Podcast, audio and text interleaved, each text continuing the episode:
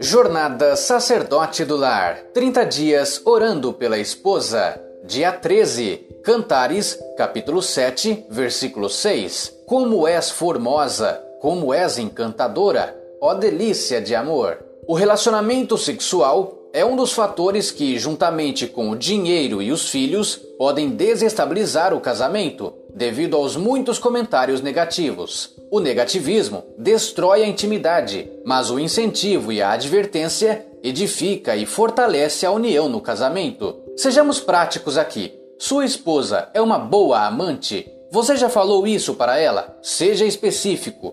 Deixa que ela saiba que te satisfaz. Muitas esposas desejam francamente satisfazer a seu esposo, principalmente nessa área tão importante do casamento.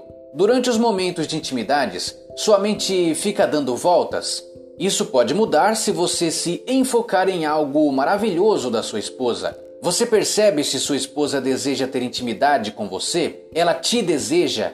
Necessita ajuda nesta área do seu casamento?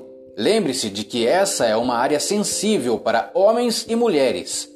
Assegure-se de afirmar sua masculinidade e sua forma de fazer amor de formas positivas. Ora, mais ação igual a oração, sexualidade.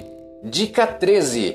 O amor satisfaz as necessidades sexuais. Deus deseja fazer da intimidade física de seu casamento a concretização da união de vocês em todos os outros aspectos da vida. Não dá para considerá-lo separado das outras partes da vida a dois. Problemas em outra área da vida terão reflexo na relação sexual. Mas Deus está sempre pronto a nos conceder uma sexualidade plena se o permitirmos tomar conta de nossa vida, inclusive da área sexual. Deus abençoe a sua família.